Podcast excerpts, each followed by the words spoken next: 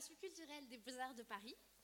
Euh, aujourd'hui, donc, euh, commence le cycle de conférences publiques euh, dans le cadre de la chaire Habiter le paysage, l'art à la rencontre du vivant, que je coordonne.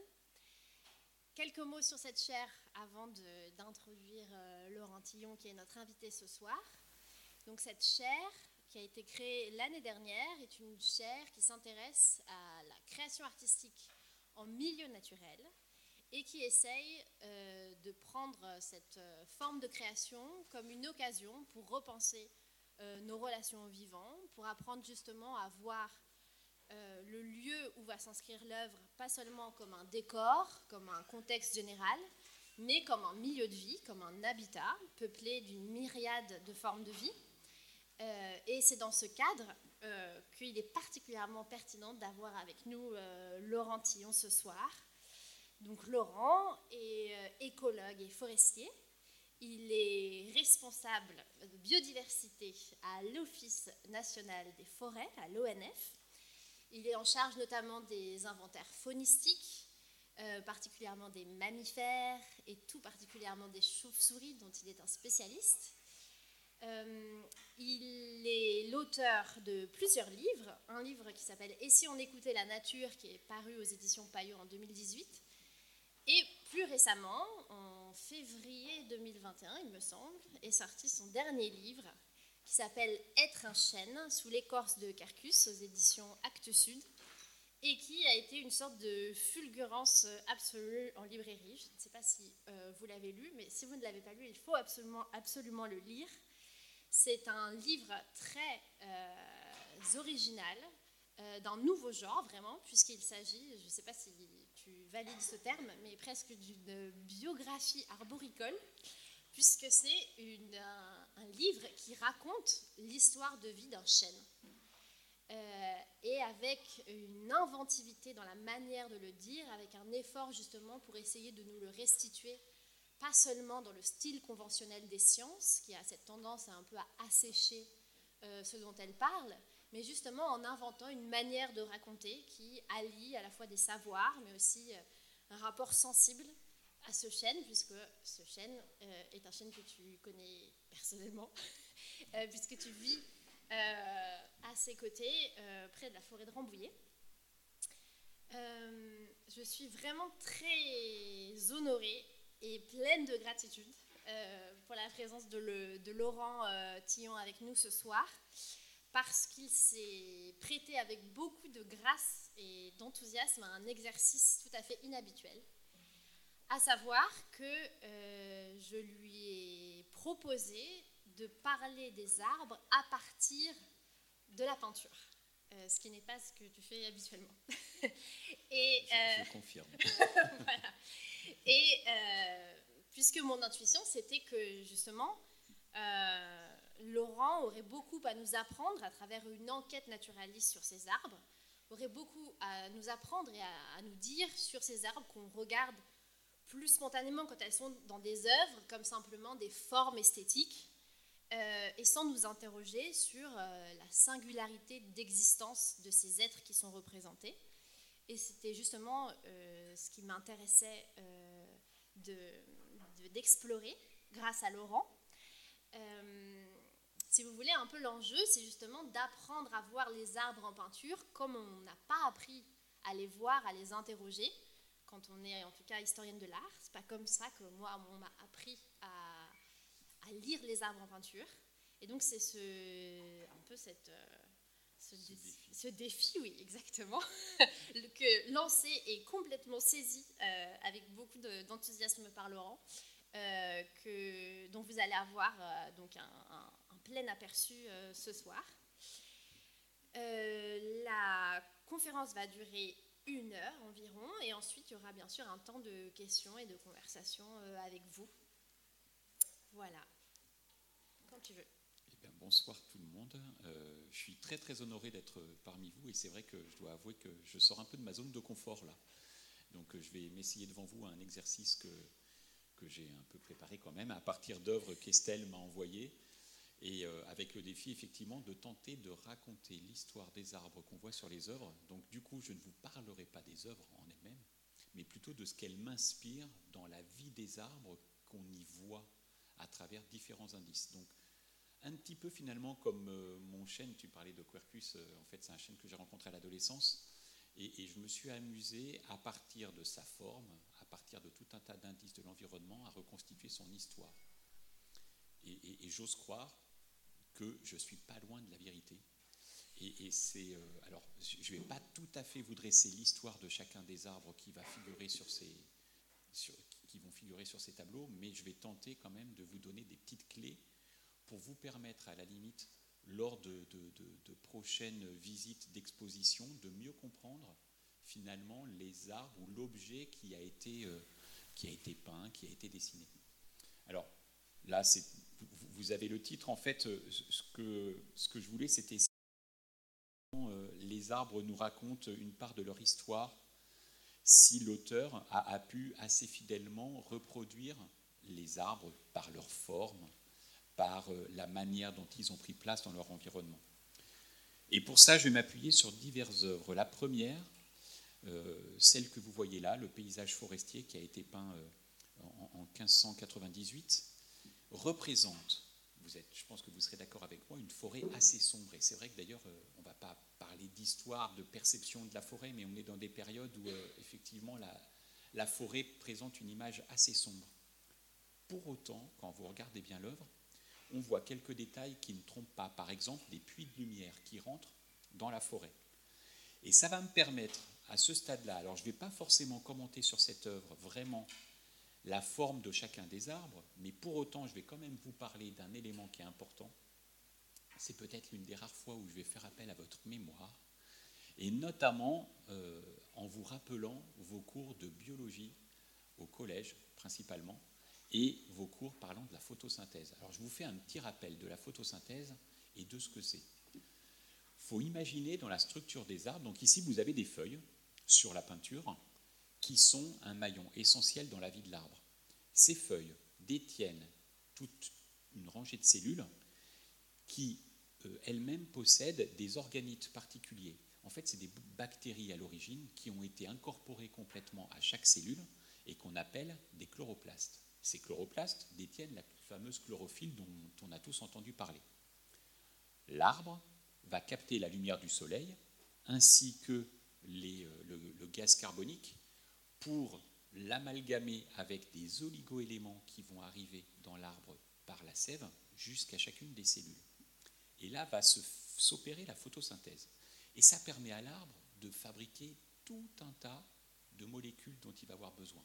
Des sucres, de l'amidon, euh, du bois qui va permettre à l'arbre de grossir et de grandir. Euh, tout un tas d'autres éléments, notamment pour la défense, pour la réparation, la cicatrisation en cas de problème. Voilà, c'est le seul moment où je vais faire appel à, vos, souvenirs de biologie à l'école. Mais pour autant, en fait, ce qui est intéressant dans cette histoire, c'est que vous imaginez bien que la lumière, du coup, c'est une clé fondamentale qui est indispensable pour la croissance de l'arbre et en fonction de toutes les particules de lumière qui vont arriver. Alors ces particules, on leur prête un nom, hein, on leur donne un nom spécifique, on parle de photons, et en fait ces photons, euh, c'est eux qui vont activer et donner l'énergie au chloroplaste pour faire toutes les transformations chimiques. Et cette lumière, elle est indispensable pour la croissance des arbres. Ce qu'on distingue quand même sur le tableau que vous avez euh, à l'écran, vous voyez des arbres avec un sous-bois qui est très sombre, très foncé, dans lequel on ne distingue pas forcément beaucoup de sous-étages. C'est-à-dire qu'il n'y a pas de buissons, d'arbres ou de, enfin, d'arbustes ou de jeunes arbres qui ont poussé dans le sous-bois. Pourquoi? Parce qu'en fait, les arbres qui sont au-dessus, on le voit bien, le, peintre là les a, euh, les, a peints avec une, canopée, donc la partie haute des arbres, très très dense. Les feuilles captant la lumière ne permettent pas aux, photons restants d'accéder au sous-bois qui, serait, euh, bah, qui, aurait besoin de ces fameux photons pour ensuite permettre à la végétation de pousser. D'où le caractère sombre et d'où ce paysage forestier qui est finalement exempt de, végétation arbustive. Alors, si on prenait une photo de cette zone-là, euh, bien sûr, l'image là, elle est, euh, la photo que vous avez à gauche, elle est assez récente. Probablement que, la photo qui aurait été prise à l'époque aurait été un petit peu différente. Il y avait peut-être un petit peu plus de lumière dans le sous-bois. Mais cela dit, vous voyez bien, malgré un puits de lumière qui apparaît ici sur, euh, sur l'écran, malgré tout, il n'y a pas de végétation dans le sous-bois. Et ça a une autre conséquence. C'est que si on regarde les troncs, il n'y a quasiment pas de feuillage qui s'est développé le long des troncs des arbres que vous avez là. Pourquoi? Parce qu'ils n'ayant pas accès aux photons, du coup, ils ne se sont pas développés. Si on reprend à nouveau l'image de droite, hormis les quelques arbres d'ailleurs qui sont très lumineux, sur la partie centrale, vous avez un arbre qui est un peu exposé à la lumière et puis celui de droite totalement exposé à la lumière. Lui, il a développé ce qu'on appelle des, itérations. Euh, avant, on appelait ça des gourmands. En fait, c'est des rameaux qui se sont développés le long de l'écorce du tronc, parce que le tronc lui-même étant bien vascularisé, lui-même ayant des cellules photosensibles, il a capté la présence des photons qui lui autorisaient à tenter de développer des, feuilles. Et donc, des rameaux ont sorti, euh, enfin, comment ont émergé du tronc et ont permis à l'arbre de développer un feuillage dans la partie basse, ce qui traduit très probablement pour cette séquence-là la présence d'un puits de lumière régulier toute l'année, juste à cet endroit-là, pour que l'arbre ait développé des rameaux comme ça, qui arrivent à perdurer malgré la densité du feuillage qu'il y a au-dessus, et eh bien probablement qu'il y avait quand même de la lumière en permanence tout au long de l'année, en période feuillée, hein. Bien sûr, puisqu'en hiver, du coup là, c'est le cas en ce moment, on est en plein automne, les arbres perdent leurs feuilles, donc du coup là, ils sont plus actifs. Donc vous voyez qu'à partir d'un d'un paysage forestier comme ça, on peut commencer à comprendre un petit peu ce qui se passe et quelle est la vie des arbres qui ont été représentés. Ce qui est intéressant maintenant, c'est de commencer à regarder la diversité des objets qui ont été peints. Alors là, vous avez une deuxième œuvre. Si on, se remémore euh, la première œuvre, on est sur un paysage forestier, voilà, qui, euh, traduit une ambiance forestière avec de nombreux arbres qui vivent en situation de peuplement forestier. Chacun y a pris sa place. Et vous voyez que, enfin, vous avez vu que les, uns par rapport aux autres peuvent avoir développé un feuillage plus ou moins fort en hauteur, mais aussi dans, la partie basse de l'arbre. Sur ce deuxième arbre, on est dans un contexte qui est totalement différent. Comme vous pouvez le voir, alors on a l'arbre assez conséquent au premier plan, puis les arbres qui sont derrière, qui eux aussi sont probablement assez conséquents, mais du coup ils sont un petit peu plus loin. Ils sont tous suffisamment séparés les uns des autres pour euh, leur avoir permis de prendre toute la place qu'ils voulaient. Et souvenez-vous, sur l'image précédente, on avait quand même globalement un tronc qui était plus ou moins allongé, au-dessus duquel se développait une canopée. Ce qui est assez intéressant dans l'œuvre que vous avez là, c'est qu'on est face à un arbre dont le tronc est massif et plutôt ramassé. Et du coup, ça a une conséquence. Vous avez un empattement, c'est-à-dire la partie basse de l'arbre, qui est la zone d'insertion des racines dans le sol, qui reste encore un peu visible. Euh, d'ailleurs, pour la petite histoire, le, chêne au pied duquel je vais régulièrement, que j'ai appelé Quercus, Quercus, en fait, c'est tiré du celte c'est le, nom scientifique qui est donné au genre de tous les chênes euh, dans le monde. et, euh, c'est tiré du celte KR qui veut dire le bel arbre. Quercus, le beau chêne. Là, en l'occurrence, mon chêne, alors, du coup, il a un empattement particulier avec un écartement à un endroit qui me permet de m'asseoir comme dans un fauteuil. On pourrait imaginer que cet arbre-là ait à certains endroits un empattement aussi idéal et assez confortable pour qu'on puisse s'y installer.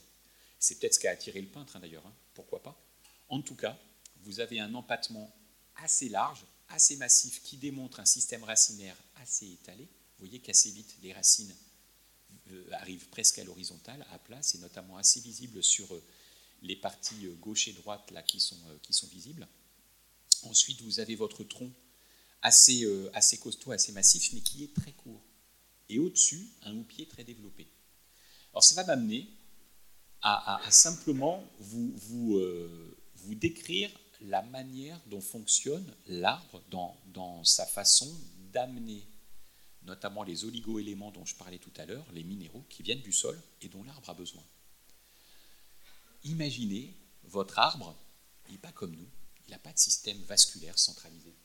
Il n'a pas de cœur, il n'a pas de pompe qui lui permet d'envoyer l'eau euh, et, la sève avec les, les oligo-éléments jusque les feuilles les plus hautes dans l'arbre. Alors comment ça se passe? La manière dont fonctionne l'arbre, et notamment sur le transit de la sève, fonctionne sur trois principes assez simples. Le premier, c'est les, molécules constitutives du bois, principalement l'une d'elles qu'on appelle la lignine, qui est une molécule très complexe, très dure, et qui a la particularité d'être hydrophobe. Ça veut dire qu'elle pousse l'eau. Ça, c'est un premier élément qui est purement physique. Voilà. les molécules d'eau sont amenées à circuler parce qu'elles sont évacuées au fur et à mesure. Le deuxième élément, qui est un peu plus complexe, euh, relève simplement de l'osmose qui existe, c'est là aussi une loi physique et chimique, qui existe dans tout fluide, dans tout liquide. Alors ça parlera peut-être euh, aux, personnes qui, regarderont le podcast ou alors euh, à vous qui êtes dans la salle. Quand vous vous servez un pastis, vous mettez le pastis d'abord dans le verre d'eau, enfin dans le verre, puis après vous mettez de l'eau. Que se passe-t-il? La couleur change. Il y a un rééquilibrage de l'ensemble des molécules. Le pastis étant moléculairement plus lourd que l'eau, bah, du coup tout ça se mélange pour chercher une forme d'équilibre au sein du liquide. C'est exactement le même principe qui est opéré par l'arbre. Imaginez votre arbre en feuilles là. Chacune des feuilles ne fabrique pas du pastis, on est bien d'accord. Euh, mais par contre, chacune des feuilles fabrique des molécules de bois, des sucres, de l'amidon, des molécules de défense comme des tanins, c'est un nom un peu, voilà, un peu particulier pour décrire des molécules très complexes, on en reparlera tout à l'heure, mais qui ont la particularité d'être beaucoup plus lourdes que les molécules de minéraux et d'oligo-éléments qui viennent du sol.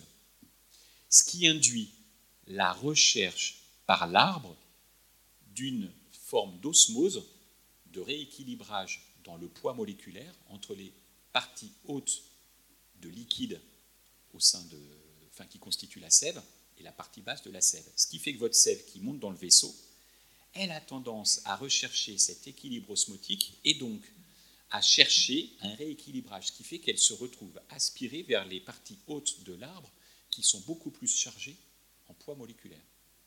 Et puis il y a un troisième phénomène dont je ne vous ai pas parlé juste avant, mais finalement dans la photosynthèse, l'arbre relargue quelques déchets, en particulier deux. D'abord l'oxygène qu'on respire, puis un deuxième déchet de la vapeur d'eau. Un arbre comme celui-là, là, qu'on voit, probablement qu'il puise dans le sol jusqu'à 200 litres d'eau par jour. C'est considérable. Mais du coup, toute cette eau qui sert à transporter les minéraux, arrive jusqu'aux feuilles. Et dans les feuilles, en réalité, il y a une transformation donc, liée à la photosynthèse pour la fabrication des molécules qui entraîne la déstructuration des molécules d'eau, parce que certains des atomes de ces molécules d'eau vont après être réutilisés. Et l'arbre va refabriquer de l'eau sous forme de vapeur qui vont être évacuées par des petites fenêtres qui se trouvent sur les feuilles. C'est d'ailleurs ce qui explique que quand vous vous promenez en forêt, par exemple, ou alors que vous vous trouvez sous un arbre, souvent l'atmosphère est un peu plus douce parce qu'elle est chargée en humidité. en fait, c'est l'arbre qui refabrique de l'humidité sous forme de vapeur ambiante. Tout ça pour dire que vous imaginez bien que ces trois phénomènes, comme le troisième, qui, en, relarguant de la vapeur d'eau, du coup, euh, amplifie le phénomène d'aspiration vers l'eau lié au rééquilibrage osmotique, les trois phénomènes entraînent quand même un jeu de force amenant l'eau vers le haut. Et finalement, dans cet arbre-là, par rapport aux arbres précédents, on est juste dans une situation où l'arbre est allé à l'économie. S'il a la possibilité d'alimenter un feuillage très dense le plus rapidement possible, il ne va pas s'en priver. Parce que les trois méthodes, les trois euh, techniques inventées par la nature pour faire monter l'eau entraîne quand même une vitesse de circulation de la sève de pas loin de 2 cm par minute. Inutile de vous dire que pour que l'eau qui arrive du bout d'une racine, chargée d'oligo-éléments, pour qu'elle arrive jusqu'en haut d'un arbre de plus de 30 mètres de haut, ça peut prendre un certain temps, ça peut prendre plus d'une journée. Pour certains arbres, on avait fait des calculs euh, dans, certaines forêts où les arbres, bah, du coup, sont, proches les uns des autres, en réalité, la sève peut mettre parfois jusqu'à une journée et demie, voire deux jours pour arriver jusqu'aux feuilles qui sont tout en haut. C'est considérable. Donc quand l'arbre peut aller l'économie, il ne s'en prive pas. Et là, en l'occurrence, cet arbre-là, en opposition des précédents, eh ben, comme il a la place de s'étaler, il s'en est pas privé. Il a développé des branches basses très vite. Il a développé son houppier, c'est-à-dire l'ensemble des branches constitutives euh, bah, de, la canopée. Euh, il a développé son houppier pour permettre euh, de prendre le maximum de place. C'est exactement ce qui s'est passé ici. Et donc, probablement qu'on est face à un arbre, d'ailleurs comme ceux qui sont derrière, qui, malgré son caractère massif, n'est pas forcément très haut, comme beaucoup d'arbres qu'on appelle champêtres, par exemple de, de bord de haie, qui n'ont pas besoin de monter très haut parce qu'ils ont accès à la lumière très rapidement. Contrairement aux arbres qu'on avait sur l'œuvre précédente, qui, eux, sont quand même obligés de grimper suffisamment parce qu'ils se font de la concurrence et qu'ils ont bien la nécessité d'accéder à la lumière le plus vite possible. Dans le même ordre, vous avez là une autre œuvre, euh, donc s'il s'agit d'une gravure euh, sur bois, qui représente un arbre qui, lui, est assez particulier. Comme vous pouvez le voir, c'est un arbre qu'on retrouve dans une zone de, grande culture et qui, euh, autre particularité, est à, côté d'une clôture qui indique probablement la présence d'une pâture avec des grands herbivores sur le côté. Cette, en fait, cette œuvre elle, nous donne un élément d'histoire qui est assez intéressant. D'abord, la première chose, je pense que vous reconnaîtrez quelques phénomènes que je vous ai décrits sur l'œuvre précédente. Votre arbre ayant toute la place, il a développé un houppier le plus large possible. Il n'est pas forcément très très haut, mais il a développé un houppier très très large. Alors ça nous donne quand même, d'ailleurs en passant, un petit élément sur son histoire. Parce que pour qu'un arbre développe un houppier aussi étalé, ça veut dire que de toute façon, il n'a jamais été soumis à des compétiteurs. Donc il a toujours poussé seul euh, avec la capacité de s'étaler le maximum.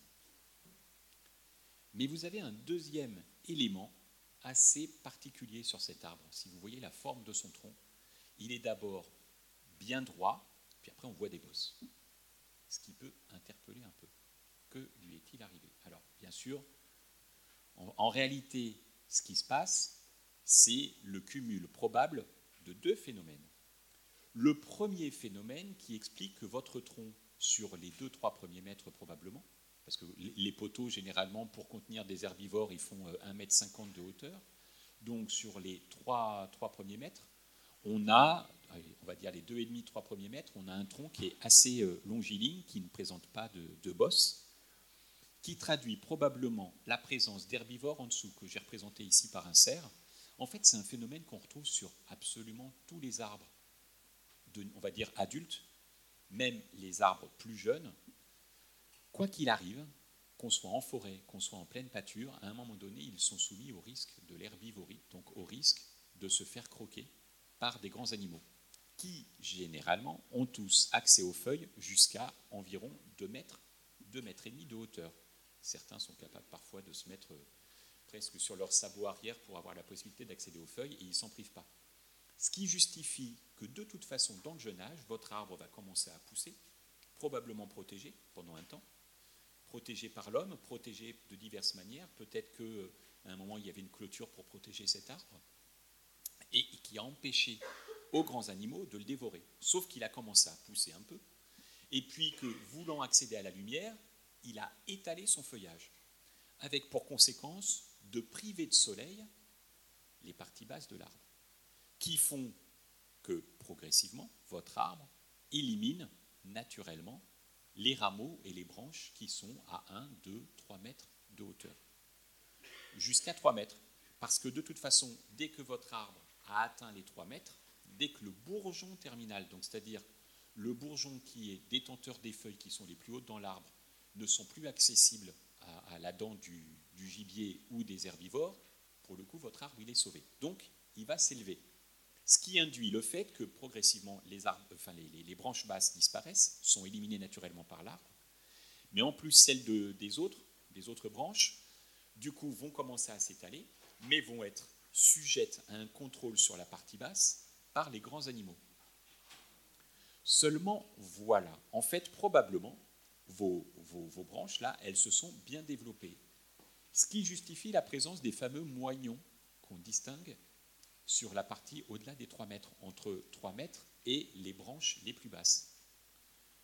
Des branches se sont développées à 3, 4, 5 mètres de hauteur, suffisamment pour atteindre un certain calibre, jusqu'au moment où l'agriculteur a décidé de changer de pratique agricole et probablement passer d'une agriculture élevage à une agriculture grande culture, justifiant le fait qu'il puisse passer avec son tracteur pour labourer son champ. Ce qui justifie la nécessité d'élaguer jusqu'à 5-6 mètres de hauteur pour permettre le passage de l'engin. Donc, il a élagué, et l'arbre derrière, mais qu'est-ce qu'il a fait? Il a tenté de cicatriser du mieux qu'il pouvait, et donc il a formé ces fameux moignons. Ces moignons vont probablement avoir un destin assez particulier, puisque euh, l'arbre, quand il commence à être euh, abîmé, que ce soit naturellement, par exemple, suite à une tempête, une branche tombe, eh ben, du coup, l'arbre, il essaye de, recouvrir, de cicatriser. Ou alors, ben, il va essayer euh, de, Enfin, il va laisser, pourquoi pas, un peu de corruption s'installer à l'intérieur de l'arbre, avec le risque que ça atteigne le cœur et que ça puisse à un moment lui être fatal. Les deux options sont possibles et ça dépend bien souvent de la possibilité de l'arbre de recouvrir si la blessure est propre ou pas, ou alors si la blessure est de petite taille ou de grande taille. Voilà. Donc là, l'œuvre, elle était récente, hein, elle était de 2019, donc euh, l'histoire ne dit pas encore sur cette œuvre ce que l'arbre va devenir, mais très probablement qu'il va développer ce qu'on appelle des dendro-micro-habitats, c'est-à-dire des petits habitats à l'intérieur de l'arbre qui pourront être exploités et utilisés par toute une biodiversité. Voilà. Euh, en tout cas, cet arbre-là, euh, vous voyez, par la densité de son houppier, très probablement, il avait vraiment une belle tête, et probablement que, comme l'arbre précédent, il avait même une forme un peu en boule, qui aujourd'hui est un peu moins visible parce que les parties, les branches basses ayant été coupées, du coup, il a une, forme plutôt de demi-sphère. Et là, on arrive à une nouvelle œuvre alors cette œuvre-là, je vais avoir plein de trucs à vous raconter dessus. Et notamment, je me suis lancé un petit défi. Je sais qu'Estelle a en possession des, éléments qui, euh, euh, enfin, de la part de l'auteur, qui euh, décrivent bien souvent les conditions dans lesquelles il a réalisé chacune de ses œuvres. Et là, je vais me lancer dans un petit défi. Je vais essayer de vous dire si l'auteur, notamment, enfin, à quelle période de l'année il a peint l'arbre, enfin il a, il a gravé l'arbre, mais en plus de ça, s'il était au nord ou au sud. Eh bien, l'œuvre me le dit. Alors j'espère que je ne vais pas me tromper, je vous avoue que le, stress est immense, puisque nous, vous n'aurez pas d'ailleurs la réponse ici, mais euh, Estelle euh, au moins me... Je vous enverrai un mail, au moins. mais je vais essayer de, relever ce défi. Alors, donc c'est un dessin qui a été réalisé en, en 1801 et euh, ça me permet de vous raconter plein de choses sur les arbres. Ce qui est, alors j'y suis particulièrement sensible, ce qui est assez chouette, c'est que vous voyez vraiment la structure et l'architecture de l'arbre, l'architecture des branches. Et quand on regarde cette architecture, on voit effectivement des branches un peu, euh, voilà, un peu noueuses. Euh, on voit aussi un feuillage qui s'est développé, mais assez clair entre chacune des branches, assez typique du chêne. Vous avez par exemple sur la gauche, sur la photo, un chêne, l'image d'un chêne, tel qu'on les connaît, tel qu'on les côtoie quand on est en forêt. Même euh, en forêt, on peut avoir des arbres parfois à branches basses, il suffit qu'il euh, y ait des puits de lumière comme je vous présentais tout à l'heure pour que ce soit possible. Ce qui est assez particulier chez le chêne, c'est deux éléments.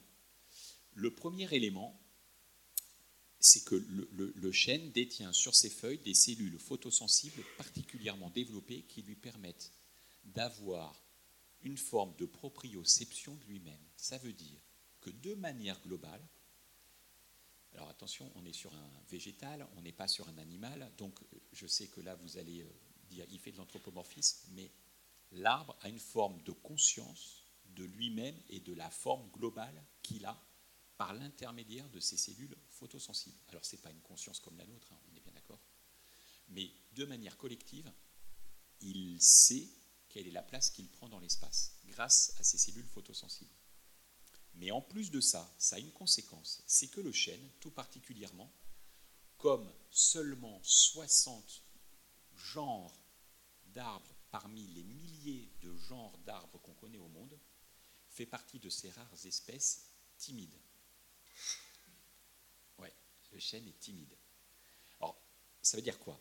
Ça veut dire que vous voyez une distance entre chaque branche qui est justifiée par le fait qu'il y ait ces fameuses cellules photosensibles, mais aussi par le fait que chez le chêne, les blessures sont longues à cicatriser. Le meilleur moyen d'éviter des blessures, c'est d'éviter que les branches soient trop proches les unes des autres. Et je vous invite d'ailleurs, lors d'une de vos prochaines balades en forêt, alors faites vite euh, si vous voulez faire l'expérience euh, prochainement, parce que là, ils ont encore leurs feuilles, dans un mois, ce sera terminé de manière définitive.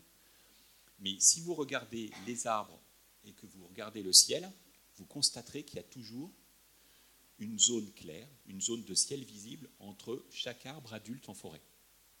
C'est exactement ce, même phénomène. En fait, pourquoi? Parce que quand il y a du vent, par exemple, eh ben, les branches peuvent s'entrechoquer. Et si elles s'entrechoquent, elles peuvent s'abîmer et à un moment, ces blessures entraîner la cassure d'une branche qui ne sera plus utile pour l'arbre et mobilisable pour l'arbre. Mais pour autant, est-ce que c'est grave pour lui? S'il y a une blessure et si une branche disparaît.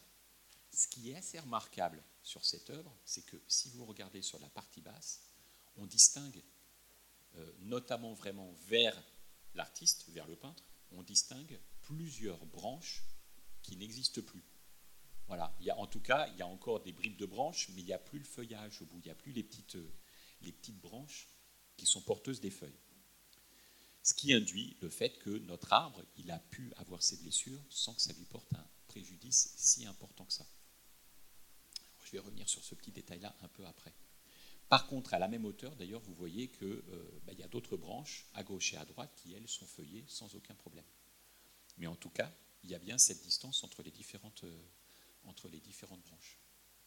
Alors, un autre élément relatif à la proprioception de l'arbre, et en particulier chez le chêne, c'est que vous imaginez bien que certains scientifiques se sont posés des questions hein, sur ce qui expliquait cette distance euh, entre les branches. Et en fouillant, ils se sont rendus compte d'un phénomène absolument hallucinant. C'est qu'en fait, votre arbre est composé d'une multitude d'individus totalement différents. Et ce qui est dingue, c'est que chaque branche est détentrice d'un patrimoine génétique un peu différent d'une branche à l'autre.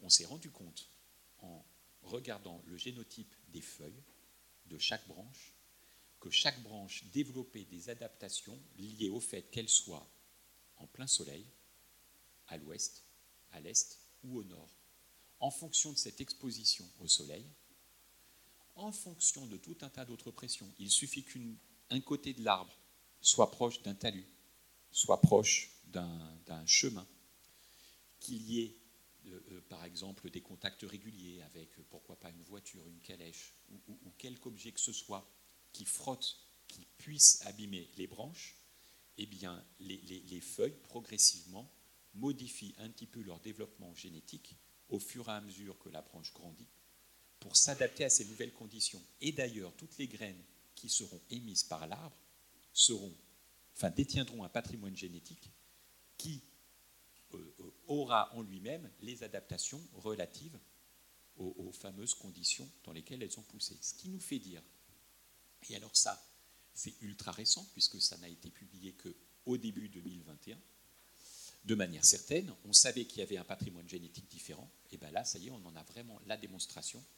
Et donc maintenant, les botanistes en viennent à considérer qu'un arbre n'est pas seulement un arbre, mais que c'est une communauté de branches qui sont toutes différentes génétiquement, qui sont toutes des individus différents, mais qui ont là, par nécessité, l'obligation de s'associer pour profiter et puiser tous les éléments dont elles ont besoin, à travers l'existence du tronc qu'elles se partagent et des branches qu'elles se partagent.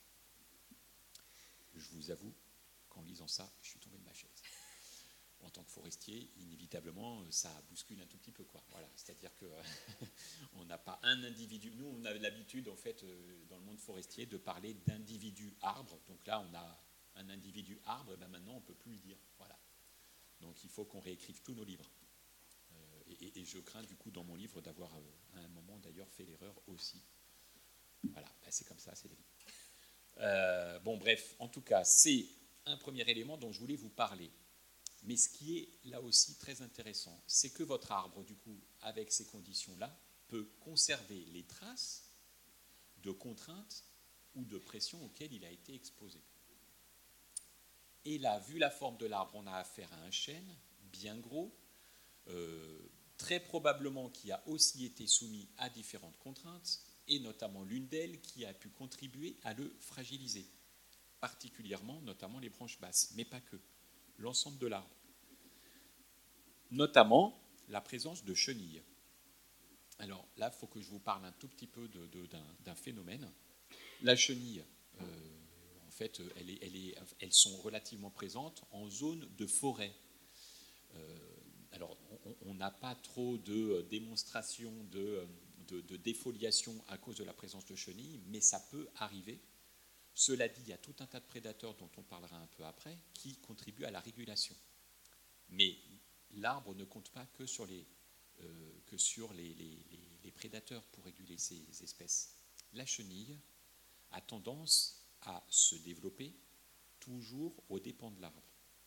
Il faut savoir que dans un peuplement forestier, par exemple, quand vous vous promenez, on peut compter jusqu'à un million de cette espèce de chenille à l'hectare c'est une tordeuse verte du chêne. C'est considérable. Et chacune d'elles va grignoter la feuille des arbres au fur et à mesure du développement des feuilles. La manière dont ça marche, c'est que en avril, le rythme biologique de la chenille est calé complètement sur celui de l'arbre, et que la femelle, le enfin le, pardon, l'été précédent, a pondu un œuf juste sous un bourgeon pour permettre au moment où la, quantité de soleil est suffisante au printemps, au moment où le bourgeon, du coup, va déclencher l'ouverture, ce qu'on appelle le débourrement, va permettre à la chenille de se développer tout de suite, de sortir de l'œuf, parce qu'elle est calée sur le même rythme, et d'aller à l'intérieur du bourgeon pour grignoter les premières feuilles. Puis ensuite, elle va sortir du bourgeon, d'autres feuilles vont réussir quand même à se développer, et au fur et à mesure, eh ben, elle va grignoter, provoquant les trous qu'on peut parfois observer sur les feuilles des arbres. Et ça, chaque espèce subit ce phénomène-là. L'arbre en question, probablement qu'il l'a subi, mais pour qu'il tienne aussi longtemps, c'est qu'il a développé des outils et des armes lui permettant de résister. Et parmi ces différents outils, il y a la formation de molécules lui permettant de durcir les feuilles pour empêcher à l'arbre de se faire dévorer, pour empêcher à la feuille de se faire dévorer. Alors, c'est ce qu'on appelle les fameux tanins que j'ai évoqués un tout petit peu tout à l'heure. C'est des molécules assez complexes qui sont très très dures et qui rendent la feuille particulièrement indigeste. Elle est euh, très très compliquée à grignoter et puis il euh, faut se les farcir les tanins quand, on, quand on commence à les grignoter. Mais il y a une deuxième conséquence à ça, c'est que votre arbre, pour réussir à se défendre, il utilise parfois des principes assez simples, notamment en changeant la concentration de certains atomes qui sont nécessaires au développement de la, de la chenille. C'est le cas notamment de l'azote, c'est le cas du potassium, dont la chenille a besoin pour sa croissance. Et donc il perturbe aussi la croissance de la chenille pour ça. Alors, je ne sais pas si vous avez remarqué, mais D'ailleurs, allez, je vais vous passer la diapo suivante, ça va un tout petit peu euh, présager de ce dont je vais parler par la suite, mais tant pis. Si vous voyez la forme de l'arbre et, le contexte dans lequel il a été peint, euh, vous voyez que l'arbre en fait est au bord d'un talus et que probablement en bas à gauche, on a le chemin sur lequel était le peintre pour peindre, enfin dessiner pour dessiner l'arbre en question. Et en fait, Ce qu'il faut savoir, c'est que beaucoup d'arbres comme ça étaient plantés le long des chemins pour faire de l'ombre aux animaux.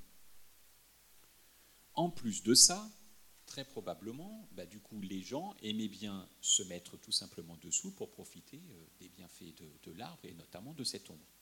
Ce qui veut dire que du coup, bah, plein de gens ont profité de l'arbre. Alors pourquoi je vous parle de ça à ce moment-là? Simplement parce que parmi les, les, molécules euh, comment dire, fabriquées par notre arbre pour défendre, Revenons à ce que je vous expliquais tout à l'heure sur la vitesse de circulation de la sève. La sève circule à 2 cm par minute. Autrement dit, sachant que, par exemple, quand une feuille est attaquée sur une partie de l'arbre, sur une branche, il faut, alors qu'elle vient d'être attaquée, transmettre une information. Imaginons que l'information circule par la sève. Elle passe par la branche. Cette branche qui n'est connectée qu'à une toute petite partie du tronc, donc les vaisseaux qui sont du côté de la branche. Ça descend au niveau des racines et elle doit en fabriquer un sacré paquet pour avoir la chance, par l'intermédiaire des fluides à l'intérieur du sol, rejoindre les autres racines et avertir toutes les autres branches en disant attention, attaque de chenille.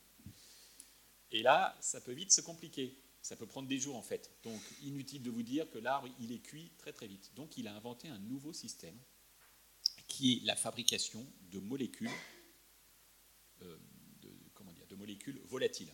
Voilà. Et ces molécules volatiles, il y en a de plein de sortes. Alors je vais vous en citer plein parce que euh, les scientifiques souvent aiment bien les noms un peu compliqués. Et, euh, donc du coup ça m'amuse. Mais donc il y a des alpha-pinènes, des bêta-pinènes, des terpènes, des diterpènes, des triterpènes, des carotènes, des huiles essentielles. Toutes ces molécules sont à base d'alcaloïdes qui sont diffusés dans l'air et elles sont toutes porteuses à chaque fois d'un message précis. Par exemple, attention, attaque de chenille.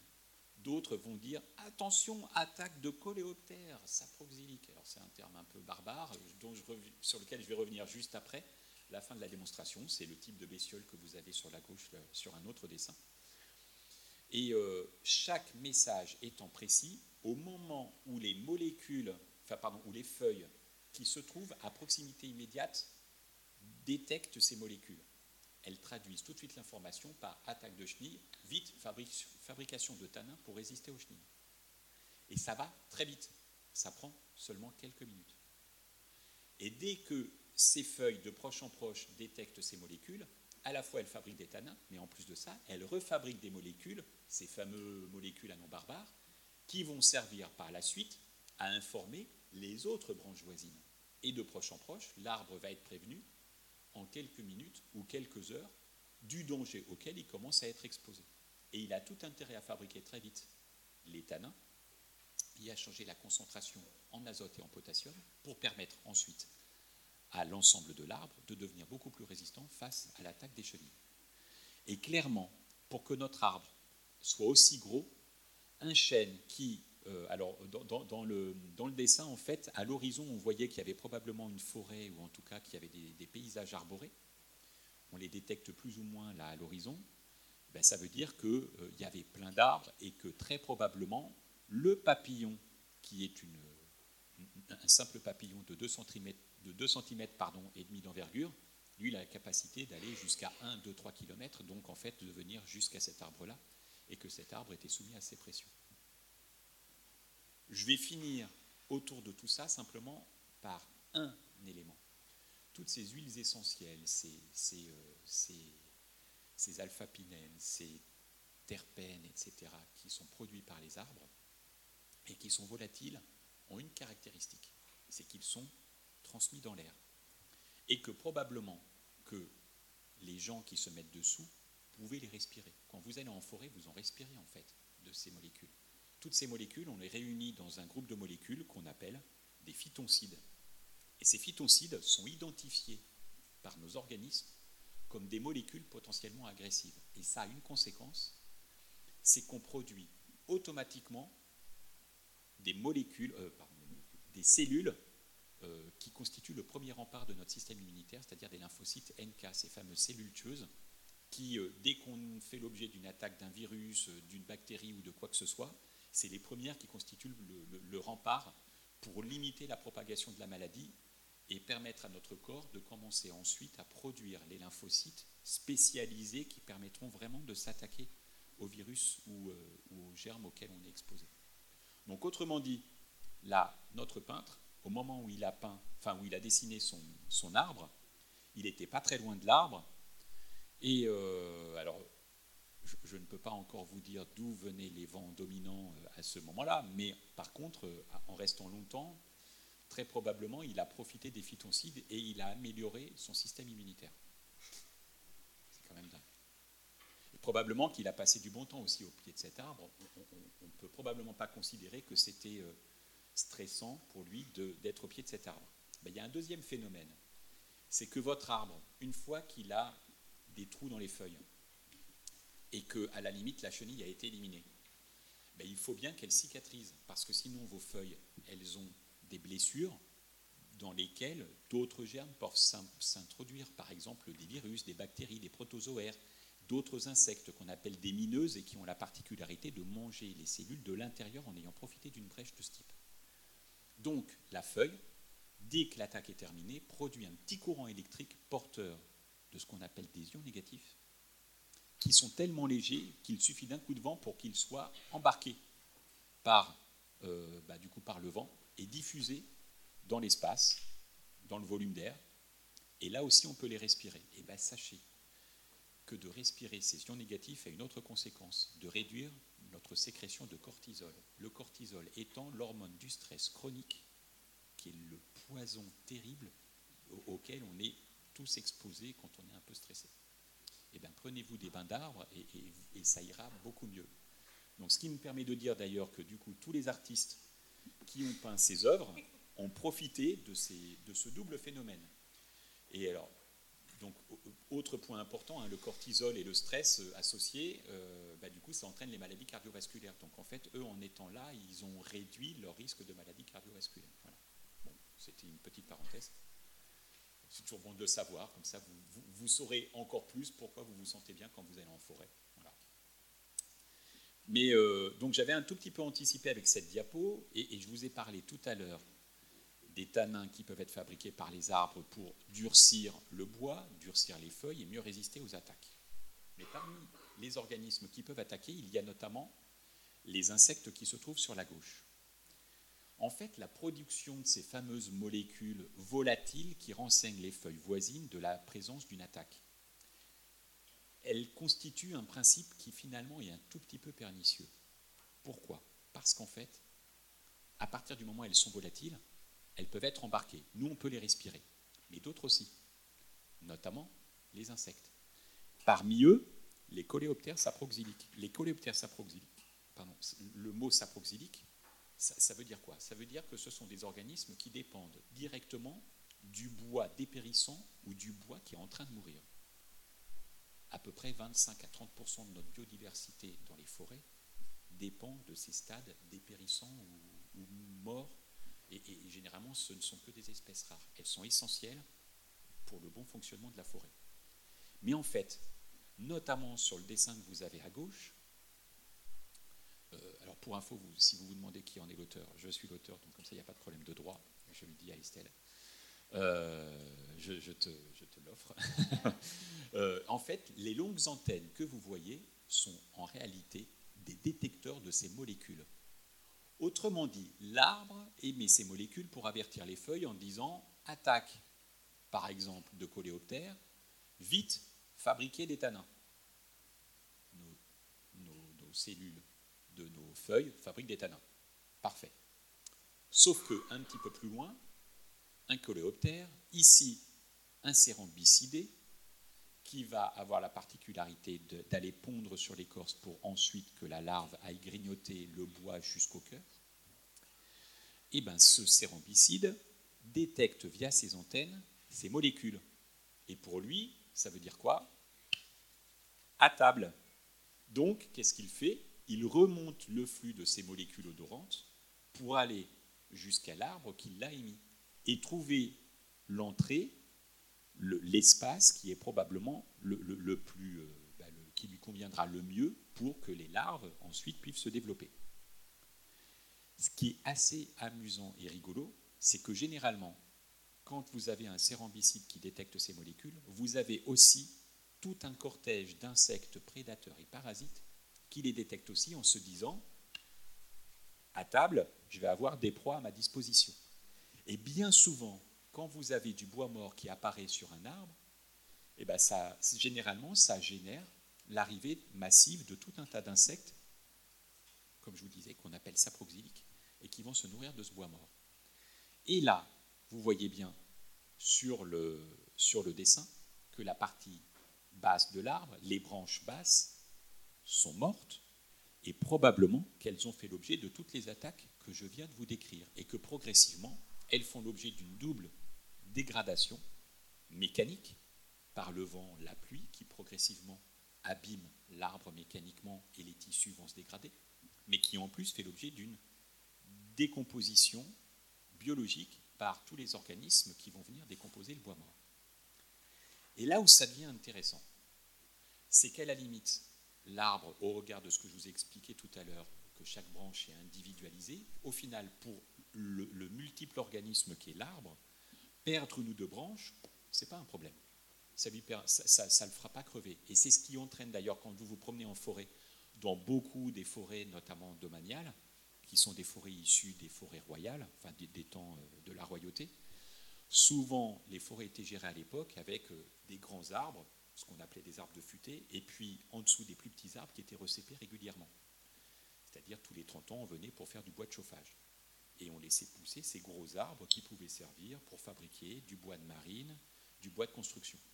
Avec pour conséquence, progressivement, que les, arbres de taillis, c'est-à-dire ceux qui étaient coupés tous les 30 ans, montaient jusque sous les houppiers, la base des houppiers, privant la partie basse de l'arbre, donc les premières branches, de la lumière nécessaire à leur développement. Et ces arbres-là, généralement, ont des branches basses qui meurent de manière naturelle.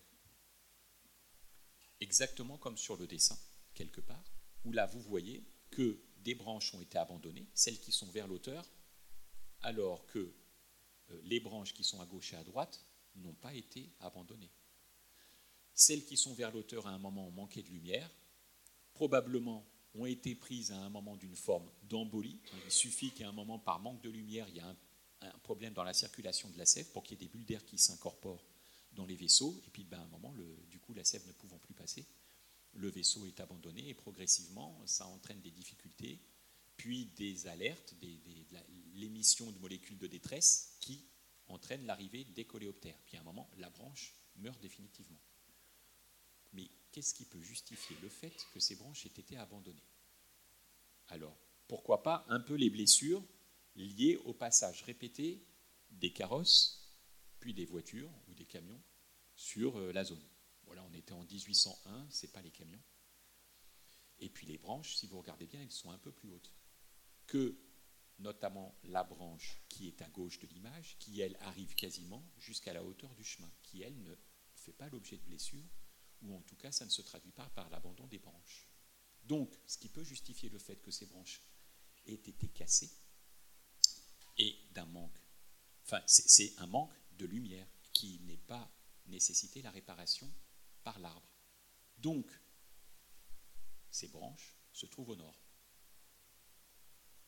Et donc, très probablement, notre auteur se trouve au nord de l'arbre au moment où il l'a décidé. Dessiné, pardon.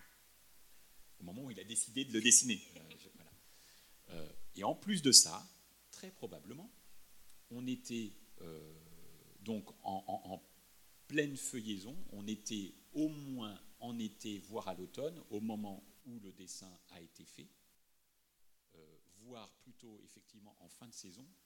Pourquoi? Parce que si on était beaucoup plus tard, enfin si on était plutôt en saison, notamment en plein été, l'ombre portée serait probablement plus importante au niveau du sol. Et là, si vous voyez, il y a une ombre qui se dessine, qui est euh, ben, vers, le, vers le chemin, vers la gauche, qui indique probablement que du coup, si l'artiste est au nord, ben, du coup, au moment où il a dessiné, le soleil était sur sa droite, donc à l'ouest, ou sud-ouest. Voilà. Donc on était plutôt en fin d'après-midi, début de soirée. Voilà, et là j'espère que je ne me suis pas planté quand euh, Estelle va regarder sur les petits carnets euh, à quel moment, enfin quelles sont les notes prises par l'auteur. Voilà, donc en réalité, vous voyez, sur cet arbre-là, j'ai tenu un certain temps parce qu'on on avait énormément de choses à raconter. Et en fait, la vie d'un arbre, elle est, très complexe. Et sans le savoir, l'artiste là nous a raconté plein plein de choses sur la vie biologique de cet arbre. On va passer à une autre œuvre, euh, donc là de, Claude Monet, à Fontainebleau. Alors, je vais en profiter pour euh, juste faire un petit aparté. Là, je vais, pas, je vais commencer non pas en vous parlant de, euh, comment dire, de la biologie ou de ce que me disent ces, ces, arbres, mais simplement du contexte de peinture. On est à une période de l'émergence de ce qu'on appelle les peintres de Barbizon. C'est une époque qui est assez intense de production artistique qui aboutit à toute une réflexion d'ordre écologique sur la nécessité d'être beaucoup plus attentif, non pas que aux arbres, mais aussi aux forêts et de la nécessité de les préserver. Pourquoi? Parce que les arbres et les forêts sont belles. Et donc, ils ont mobilisé une énergie assez intense pour obtenir, dans ces années-là, les premiers classements de réserves dans les forêts gérées par l'État. Et euh, on voit émerger à cette époque-là, uniquement à Fontainebleau, ce qu'on a appelé des réserves artistiques. Voilà. Et ici, bah, vous avez notamment l'un des exemples des œuvres issues de ce courant de pensée qui a été à l'émergence de toute la réflexion sur la création de réserves dans un objectif de protection de la nature qui n'arrivera que très très très longtemps après en Europe. À la même période d'ailleurs, de manière assez amusante, on a le même type de réflexion en Amérique du Nord, et, il y a toute une émulation autour de euh, John Muir, de euh, Henri David Thoreau, qui euh, veulent aussi aboutir notamment au classement de parcs nationaux en vue de protéger la nature. Eux, c'était vraiment pour protéger la nature, là-bas en Amérique du Nord. En Europe, c'était à vue artistique. Mais cela dit, on voit quelque chose, un élément particulièrement intéressant sur cette œuvre. Du coup, vous voyez que l'artiste s'intéresse tout particulièrement aux arbres, enfin à tous les arbres. Notamment, on voit bien sur le devant du tableau un arbre assez magnifique. Je ne vais pas forcément trop le détailler. Vous voyez devant un chemin. Je pense qu'on est dans un contexte assez similaire, finalement, à ce qu'on a vu sur les quelques arbres précédents de bord de chemin. Ils sont euh, baigné de lumière, donc il développe un houppier assez bas, un tronc assez massif, mais du coup on a des branches basses assez rapidement, voilà, qui sont bien denses. Je ne sais pas si vous avez remarqué, en arrière-plan, il y a un arbre un peu particulier. Un peu particulier parce qu'il y a deux masses noires que l'artiste a mis en avant. Alors, on ne sait pas parce que le chêne qui est devant le camoufle, on ne sait pas si l'arbre est mort ou pas. Par contre, très probablement, il y a au moins un trou sur la partie noire qu'on distingue au milieu du trou. Pense que vous le voyez tous. Alors ça, ça doit m'amener à vous raconter une autre histoire. Cette autre histoire, elle met en scène d'abord à nouveau mon coléoptère saproxylique qui vient et qui abîme l'arbre progressivement. Et en fait, ça peut entraîner, dans certains stades, la mort de l'arbre. Mais derrière la mort de l'arbre, en réalité, il y a tout un tas d'autres organismes qui viennent et qui jouent un rôle important dans le fonctionnement de l'écosystème. Notamment certaines espèces qui sont prédatrices de ces fameux coléoptères saproxyliques et qui contribuent à la régulation justement de ces euh, entre guillemets vermines qui peuvent abîmer les arbres. Notamment des oiseaux comme le pic et pêche que vous avez là. Le piquet pêche, donc c'est un oiseau, c'est ce fameux, euh, voilà, ce fameux, comme le pic vert, pour, le, voilà, qui est une espèce un petit peu plus connue. On a toute une série d'oiseaux de la famille des pics qui ont la particularité d'avoir un bec en forme de ciseaux à bois qui leur permettent de nettoyer un peu les arbres.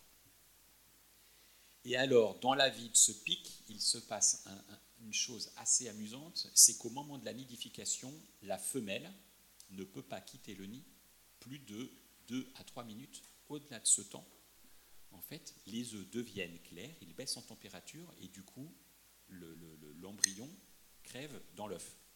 Donc la femelle, elle doit trouver de quoi manger à proximité immédiate de l'arbre dans lequel elle va nicher. Pour ça, euh, ben, souvent, elle va soit sur des branches mortes, sur des arbres qui sont présents dans dans, l'environnement, soit elles vont sur euh, euh, des arbres morts qui, là pour le coup, détiennent suffisamment de larves de ces insectes pour pouvoir s'alimenter. Ce qui est drôle, c'est que chez les pics, Madame est très exigeante sur la qualité de son habitat. Ça a pour conséquence que monsieur doit se décarcasser à forer plusieurs loges de pique généralement pour être sûr qu'à un moment il y en ait une qui plaise à madame. Et donc ça a pour conséquence que le pic va chercher un arbre mort pour euh, euh, attirer, enfin un arbre mort qui est susceptible de correspondre à un habitat de nourrissage idéal pour la femelle au moment de la nidification.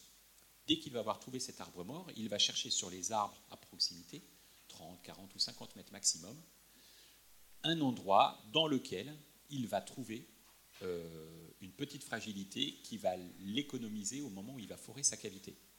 Et une fois qu'il a trouvé cette fragilité, eh ben, il va forer sa loge. Ça va lui prendre quelques jours, parfois 3-4 semaines grand maximum. et, du coup, il va pouvoir la proposer à la femelle.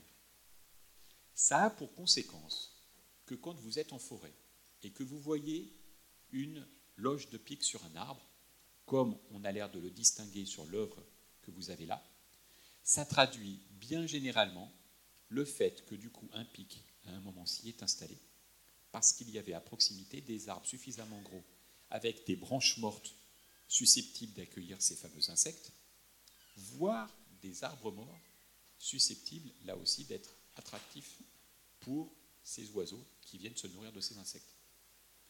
Donc, dans le tableau de M. Monet, très probablement, si on fouillait, ou en tout cas s'il avait élargi l'angle, probablement qu'on aurait vu effectivement un, deux, trois arbres morts à proximité de l'arbre en question, ou alors des arbres suffisamment gros avec des branches basses mortes pour que ce soit attractif pour notre pic. Ce qui est assez amusant dans cette histoire, c'est vous voyez à quoi ressemble une loge de pique hein, sur la photo que vous avez là à droite.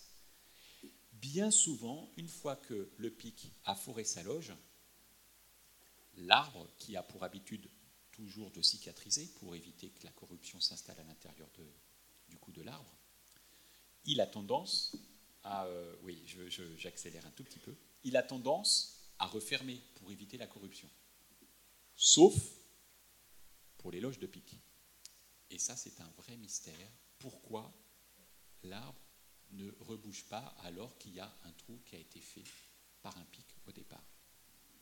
L'une des raisons avancées, c'est qu'en réalité, votre loge de pique est l'occasion pour plein d'autres espèces de venir nicher ou se reproduire. C'est le cas des chauves-souris, notamment cette petite chauve-souris qu'on appelle le murin de Bechstein, ou les mésanges, comme la mésange charbonnière que vous avez en dessous. Mésange charbonnière qui a la particularité au moment de la nidification de manger entre 5 à 8 000 chenilles au moment de la reproduction, pendant trois semaines, entre elle et ses petits. Le murin de Bechstein, qui vit en colonie de 150 à 200 individus, va manger pendant la période de présence de tordeuse verte du chêne 1 250 000 chenilles. Et là se pose clairement la question pour les biologistes de y aurait-il une sorte d'accord diplomatique entre l'animal, qui est le pic, et l'arbre, assurant le maintien de la cavité pour permettre d'accueillir tous les prédateurs qui seront indispensables à la survie sur le long terme de, l'arbre, qui est susceptible de subir tout un tas de pressions par tous les insectes qui viennent le dévorer parce qu'il est très appétissant. Voilà. Et eh bien la question reste ouverte. Et du coup, j'en reste là et je vous remercie de votre attention.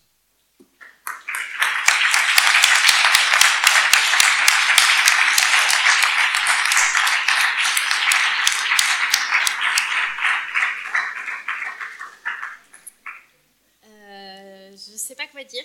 je suis complètement. Les mots me manquent. Euh, merci beaucoup, Laurent. Euh, pour moi, c'est un peu Noël avant l'heure, clairement, parce qu'en fait, des quantités. Je ne sais pas si vous êtes sous le même effet que moi, une quantité de, découvertes et de savoir absolument incroyable. Euh, ce qui pour moi est intéressant, alors si jamais vous voulez partir, il n'y a aucun problème, mais par contre, il faut qu'on reste un peu dans une sorte d'ambiance relativement calme, super. Euh, ce qui est pour moi vraiment très puissant, pour moi en tant qu'historienne de l'art, mais euh, je me permets aussi de dire pour vous en tant qu'étudiant artiste, c'est que euh, ce qu'on voit à travers tout ce que nous a dit Laurent, c'est qu'en fait les formes des vivants ont des significations, sont signifiantes et elles ont des significations qui sont propres à ces vivants. Là où, euh, en art, énormément, euh, on attribue, nous, humains, des significations aux formes qu'on représente sur la toile. Euh, ça ne veut pas dire qu'on ne peut pas le faire, bien sûr, mais ça veut dire qu'à chaque fois qu'on le fait, il faut se rendre compte que ce n'est pas parce que ces formes n'ont pas de signification qu'elles en ont, et que quand nous, on décide de leur en donner d'autres, c'est pas pour se venir combler un manque, mais c'est par décision euh, artistique. Euh, donc c'est ça qui est complètement incroyable, c'est-à-dire qu'à chaque fois que si vous travaillez avec du vivant dans vos, dans vos œuvres, dans vos travaux, à chaque fois vous manipulez des formes qui, dans le moindre détail, c'est exactement ce que nous a montré Laurent là, dans le moindre détail, euh, possèdent des significations qui révèlent en fait et c'est ça, le, donc, un, des significations qui sont propres à cet être vivant. Deux, qui révèlent des comportements. Et c'est d'autant plus incroyable quand on parle d'un chêne, parce qu'on nous a appris à voir euh, euh, les, plantes, et donc les arbres aussi, comme euh, ces êtres parfaitement passifs, immobiles, inanimés, parce qu'on est, des animaux et, pour nous, on associe fondamentalement la, la vie au mouvement. Et euh, ce, que tu, nous as montré là de à peu près euh, de mille façons, euh, c'est que, en fait, sous cette apparente impassibilité, en fait, il y a une myriade de comportements qui ont lieu à chaque instant et qui, à la fois, ne sont pas perceptibles par nous dans l'immédiat, mais qui sont euh, lisible, comme vient de le faire Laurent, par tout un tas de signes, d'indices euh, laissés dans le corps euh, de l'arbre. Donc c'est absolument... Enfin, Moi j'en ai pour des semaines à processer tout ce que je viens de dire. ce qui m'a fasciné aussi, j'ai pas vraiment de questions, j'ai juste beaucoup de fascination. ce qui m'a... Si, tu me permets de rebondir sur ce que tu viens de bien dire. Sûr. Euh, j'ai eu la grande chance de rencontrer il y a une vingtaine d'années un biologiste qui s'appelle Francis Allais, mhm. que vous connaissez peut-être. Euh, c'est quelqu'un de renommée mondiale, et, pour cause, euh, c'est mérité. et qui m'avait dit, Laurent, pour vraiment bien comprendre un arbre, pour comprendre, hein, pour comprendre l'autre individu, il faut le dessiner. Alors je dessinais déjà les arbres, mais en n'ayant pas conscience du fait qu'en le dessinant vraiment et en le regardant, j'aurai la possibilité de détailler chaque branche et de comprendre pourquoi la branche avait poussé de cette manière, ce qui justifiait la forme actuelle de la branche en question. Et en fait, chaque branche raconte une histoire. Et en cumulant toutes les branches, et eh ben c'est là qu'on arrive, en menant l'enquête, à comprendre un petit peu euh, l'histoire de l'arbre et puis du coup à, détecter tous les indices, euh, voilà, toutes les bribes d'histoire que, que j'ai pu vous raconter. Non, mais c'est très juste ce que tu dis. Et d'ailleurs, il y a une. Donc, John Ruskin, qui est un artiste, euh, dessinateur, théoricien aussi de la peinture, euh, anglais du 19e, qui euh, dit que quand il dessine un arbre, il dit quand je dessine un arbre, je sens qu'il y a des lois invisibles qui me dépassent, qui dessinent pour moi. En fait, que, enfin, que justement, il y a quelque chose, il y a une un comportement propre à l'arbre et un sens propre à l'arbre qui est que quand on veut dessiner de manière euh, figurative et illusionniste un arbre, on se retrouve en fait à, suivre des lignes de comportement qui existent déjà et qu'on n'est pas en train d'inventer euh, euh, formellement. John Ruskin. R-U-S-K-I-N. Et hum, bon. et euh, non, parmi les autres choses incroyables, par exemple, si vous prenez, quand tu, quand tu vas parler des moignons dans l'œuvre de cet artiste néerlandais dont malheureusement je ne sais pas prononcer le nom, euh, ce qui est euh, incroyable, c'est que justement cette forme un peu, on dirait, torturée de l'arbre, c'est typiquement, ça a été un des motifs en histoire de l'art de ce qu'on a appelé toute l'esthétique pittoresque au XVIIIe siècle notamment et après au XIXe, où justement vous allez avoir tous ces dessinateurs et ces peintres qui vont aller chercher euh, des arbres qui ont des formes particulièrement, euh, comment dirais-je, alambiquées, euh, qui, je ne sais pas comment dire, qui prennent forme d'arabesque et de choses comme ça. Et en fait, ce que tu dis, c'est que en fait, c'est cette, cette forme torturée, pareil, elle raconte une, une histoire propre à cet arbre. Elle, est porteuse de signification et ce n'est pas seulement une sorte de, fantaisie euh, esthé- esthé- esthétique en fait. Euh, donc il y a plein de reconfigurations à partir de ce que tu viens de nous dire, de euh, comment on a l'habitude de, saisir, de lire les formes des arbres et du vivant en général en art. Un une autre chose incroyable, c'est à quel point il y a des différentes temporalités au sein même de, de l'arbre, parce que tu parlais de cette temporalité très lente de la montée de la sève et de la, la temporalité très rapide de, de ces composés chimiques volatiles. Voilà. Euh, bon, bref, je suis, euh, moi, c'est, euh, je suis complètement séchée, disons-le.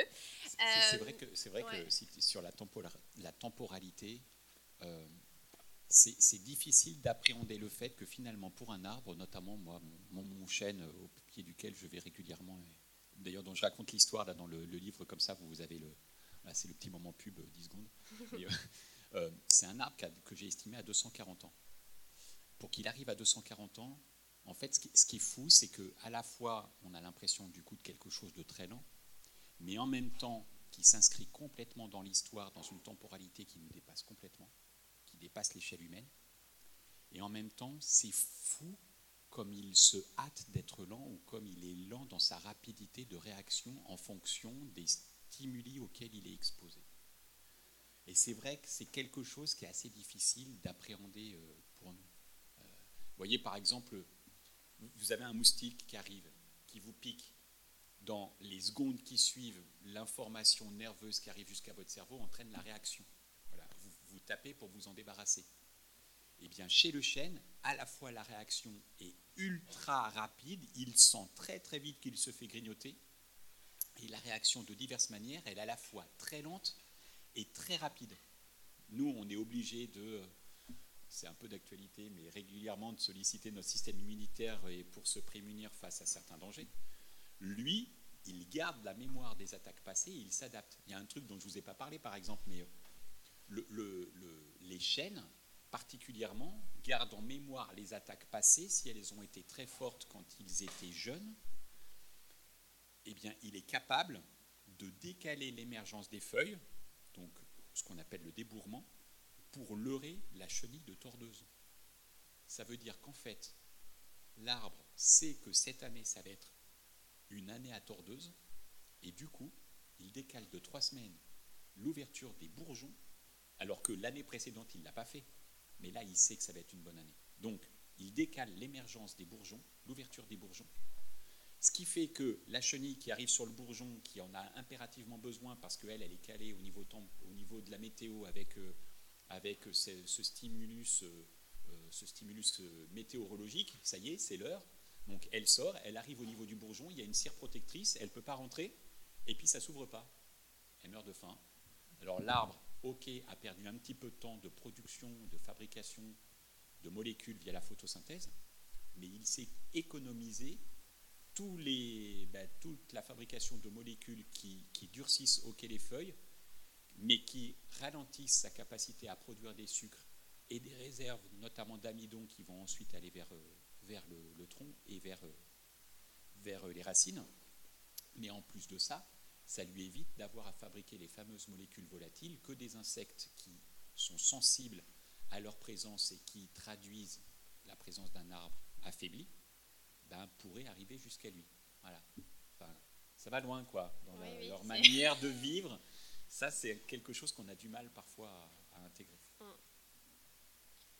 Est-ce que vous êtes moins séché que moi? Est-ce que vous avez des questions à poser à Laurent?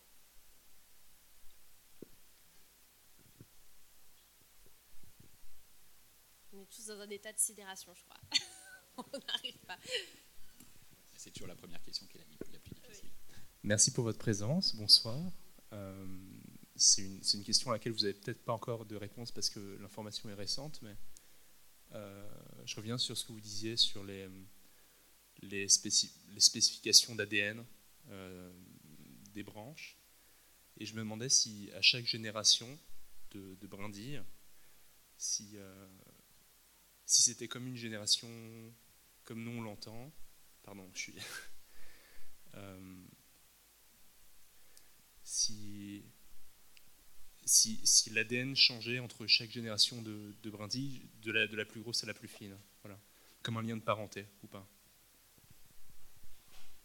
En fait, la manière dont ça se passe, c'est que euh, l'arbre, il opère des essais en permanence. On va imaginer euh, reprenons euh, par exemple l'arbre, voilà, celui-ci. Donc cet arbre-là, imaginons qu'une autre, branche, pour le coup pour une autre raison, côté sud par exemple, se casse. Ça offrirait une brèche pour que le soleil arrive directement sur le tronc. À partir du moment où le soleil arrive sur le tronc, sur l'écorce, il y a des, des, des, comment dire, il y a ce qu'on appelle le chloranchime, qui est une, une fait, qui sont comme des, molécules d'écorce, enfin des, pardon, des cellules d'écorce dotées de chlorophylle, qui vont permettre à l'arbre de tenter la formation d'un rameau, qui va s'exprimer, qui détient bien sûr le patrimoine génétique de l'arbre. Sauf que très vite, les feuilles vont être soumises à un ensoleillement direct, alors que des feuilles qui seraient plein nord ne seraient pas soumises à l'ensoleillement direct. Ce serait un ensoleillement filtré par les feuilles qui sont au-dessus. Et à partir de là, euh, alors qu'il y a le pot commun euh, génétique, va s'opérer la sélection sur certaines protéines de l'ADN de, l'arbre, avec sa signature euh, identitaire, on va dire collective. Ce qui n'est pas facile à dire, ça, d'ailleurs. Enfin, vous avez compris le sens de ce que je veux dire.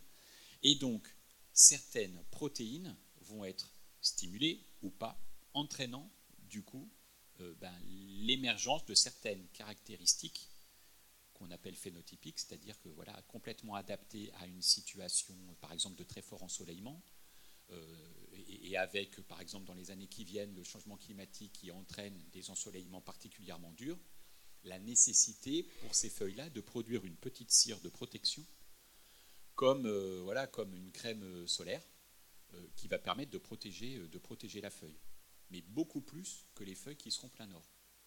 Et cette inscription phénotypique va à un moment s'inscrire complètement dans l'ADN de la feuille et aussi de tout le produit de la branche avec la feuille, qui va faire qu'à un moment, même la production de graines, c'est-à-dire les glands qui vont être produits, vont tomber au sol avec ce patrimoine-là c'est-à-dire la capacité à développer beaucoup plus vite ces protéines nécessaires pour la production de cire protectrice contre cet ensoleillement très fort. Ce qui veut dire qu'en fait, là par exemple, vous voyez par, rapport à ce qu'on vit sur le changement climatique, euh, alors là je fais, euh, je fais un écart, hein, tu m'excuseras Estelle, mais euh, je fais un écart, mais par rapport à ce qu'on vit sur le changement climatique, beaucoup de gens ont peur pour les forêts, à raison. C'est-à-dire que les forêts vont changer de visage. on estime en France que sur les 16 millions d'hectares de forêt qu'on a, plus de 5 millions d'hectares dans les 30 ans vont changer drastiquement de visage. Notamment les zones de forêt qui sont dans le centre de la France ou dans le nord-est, on est dans des secteurs très arrosés, où les arbres peuvent aller jusqu'à 45 mètres d'eau. Ben, c'est simple. Euh, aujourd'hui, 2021 était un peu particulier, mais les quatre années précédentes, des zones où on avait jusqu'à 950 000 mm de pluie par an, là on avait plus de 350 il n'y a pas suffisamment d'eau pour assurer notamment, vous savez, là par le principe des trois systèmes, la, lignine lucifuge, euh, pas lucifuge, mais hydrofuge, plus l'équilibrage osmotique, plus l'évaporation, euh, ne permet plus à l'eau d'arriver jusqu'à 45 mètres de haut. Et bien en fait, il y a des arbres qui meurent, qui transmettent un patrimoine avec ces difficultés-là, et probablement que les graines qui sont fabriquées détiennent en leur sein le patrimoine génétique pour dire attention, problème de sécheresse, et que du coup, les arbres qui vont suivre, eh ils n'auront pas 45 mètres de haut, ils en auront 15 ou 20.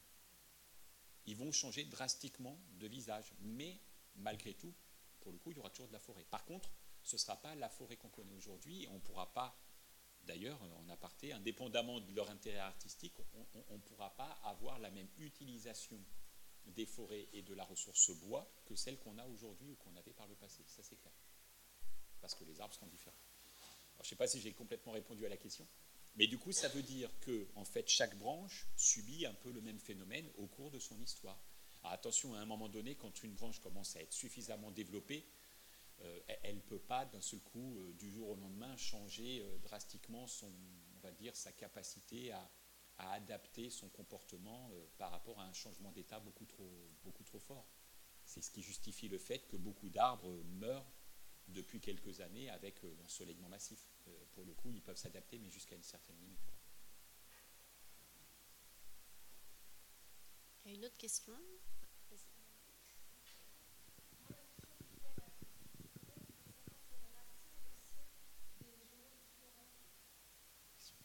Alors pour l'instant, pour le coup, ça, c'est pas connu. Vraisemblablement, ce qui semble se dessiner, euh, mais ça, ça reste à confirmer. Il faut imaginer, étudier le système racinaire, c'est extrêmement complexe puisque c'est pas visible. Euh, les, à la limite, étudier les, l'évolution du génome chez les branches, c'est facile, il suffit de récupérer les feuilles. Et là, on, peut travailler autant qu'on veut. Pour les racines, c'est plus compliqué. Mais ce qui semble se dessiner, c'est que donc, globalement, notre organisme arbre a un patrimoine génétique commun, et donc, si vous prenez les cellules du tronc ou les cellules des racines, elles ont exactement la même signature génétique de manière globale. Ce ne sont que les feuilles qui présentent des adaptations phénotypiques et génétiques liées aux, pressions auxquelles elles sont soumises. Mais du coup, ça voudrait dire qu'effectivement, et, et, ça c'est quand même un truc assez particulier, le multi-organisme qui est l'arbre est composé de plein d'individus qui sont composés de branches et de feuilles, et qui se partagent un immeuble commun dont elles ont besoin, le tronc, les racines. Voilà.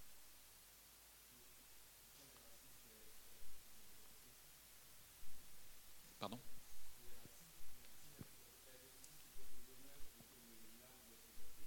Oui. Mais du coup, euh, bah, la réponse est partagée par l'ensemble de l'organisme arbre en fait, il y, a quand même des cellules sensibles au niveau des racines, et en particulier les cellules qui sont tout au bout, ce qu'on appelle l'apex racinaire. D'ailleurs, soit dit en passant, là aussi, je me permets une petite, un petit bémol, au moment où votre arbre pousse, en fait, il faut imaginer donc euh, votre gland, par exemple, pour parler d'un chêne. Donc, il va sortir un, premier élément végétal d'où va émerger deux choses. Le premier, la tige qui, elle, va grimper grâce à un appel euh, de soleil, c'est-à-dire très vite se, développent des toutes petites feuilles qui, elles, ben, sont attirées inévitablement par euh, la nécessité d'accéder au soleil, donc elles vont vers le haut. Et puis, en fait, de l'autre côté, la racine, elle présente un apex racinaire qui est ultra chargé en amidon. En fait, il est lourd. Et c'est pour ça que la racine, elle va vers le bas. C'est juste parce qu'il y a beaucoup d'amidon au bout de la racine qui fait que de toute façon, elle n'arriverait pas à la relever. Quoi. Et donc, ça l'entraîne vers le sol. Et cet apex racinaire est ultra sensible. Et donc, ben, une fois qu'il entre dans le sol, eh ben, euh, il, est sensible du coup à tout ce qu'il va trouver. Et, même dans certains cas, la racine peut être amenée à aller plutôt à gauche ou à droite parce qu'elle détecte de proche en proche plus de, potassium, plus de phosphore, plus euh, d'azote dont euh, elle va avoir besoin pour le développement de l'arbre. Mais pour le coup, tout ce qui se passe au niveau de la racine, dès qu'elle fait l'objet d'une attaque, ça peut être le cas, là par exemple, on, vit en ce moment une période un peu délicate avec euh, une espèce d'insecte, d'un coléoptère saproxylique que certains connaissent peut-être, les hannetons. Pendant un temps, ils ont disparu du paysage. Depuis 7-8 euh, ans, en forêt, on les retrouve d'une manière assez phénoménale et les larves mangent les racines des arbres. eh ben, ils émettent des, molécules, des molécules de, de, détresse, en tout cas les racines émettent des molécules de détresse qui remontent jusqu'à l'arbre, et l'arbre, il comprend tout de suite le message, et donc fabrique des tanins qui redescendent jusqu'à la racine pour tenter de, d'enrayer le phénomène de, grignotage par, par le hanneton. Ça marche pas bien. Ça marche pas bien parce qu'ils sont trop nombreux là en ce moment. Euh, notamment dans certains secteurs de forêt. Mais, mais c'est comme ça qu'en tout cas ça fonctionne.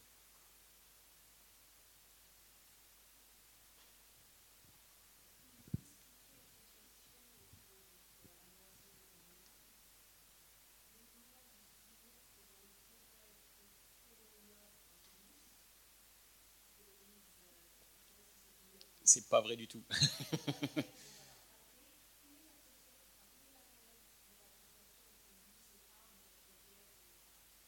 Alors, en réalité, pour l'arbre, absolument aucune.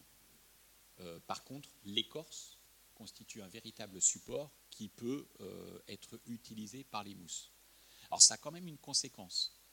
Euh, la conséquence, c'est de, d'opacifier la capacité des cellules chargées en chlorophylle qui sont au niveau de l'écorce, de leur empêcher d'accéder à la lumière ce qui fait que si à un moment le tronc est en pleine lumière, pour une raison ou une autre, parce que du coup la mousse elle pousse du côté où il y a le maximum d'eau, en fait, c'est ça.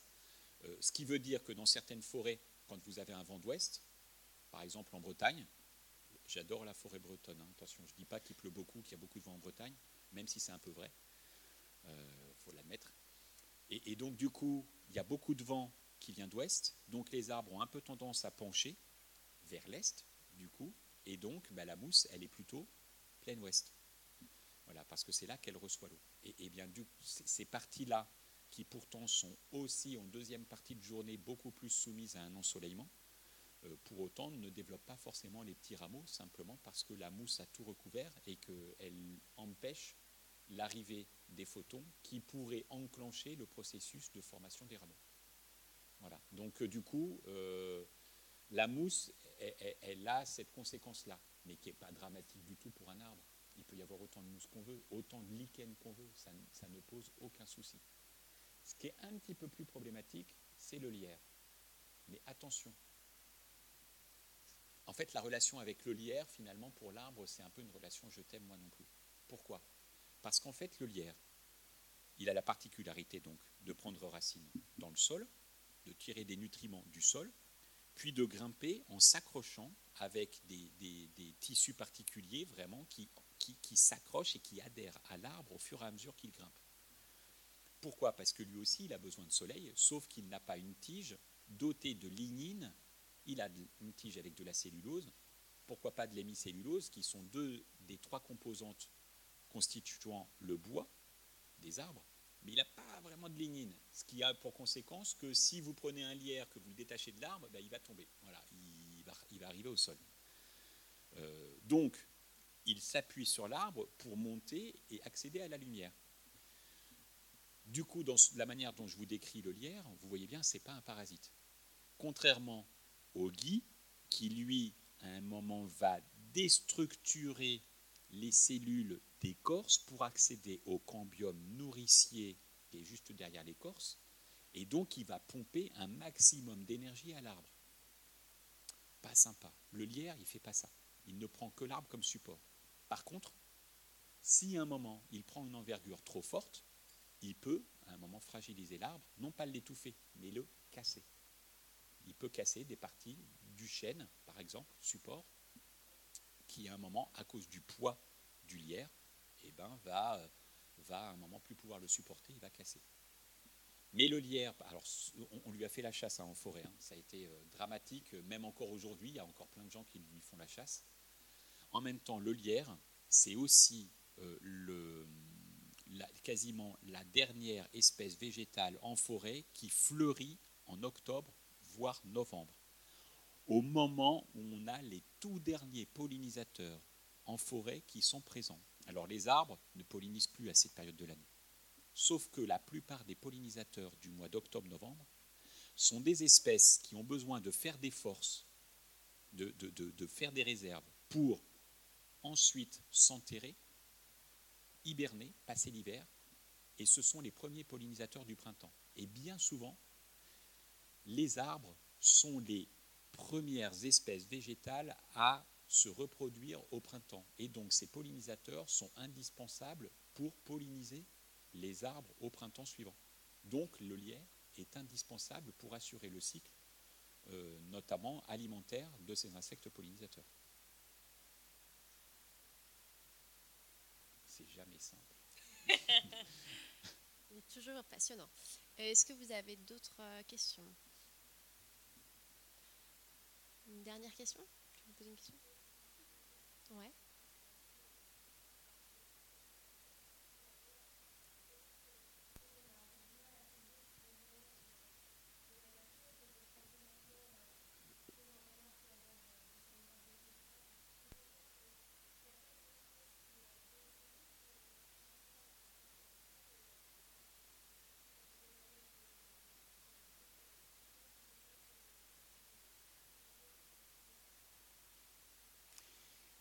Ça me permet de rebondir euh, parce que cette remarque, elle est intéressante. Alors c'est vrai que je ne l'ai pas évoqué, mais par exemple, si vous regardez le tableau de Claude Monet, qui est ici, ah, j'ai cliqué trop vite, euh, vous voyez bien qu'il y a des couleurs différentes.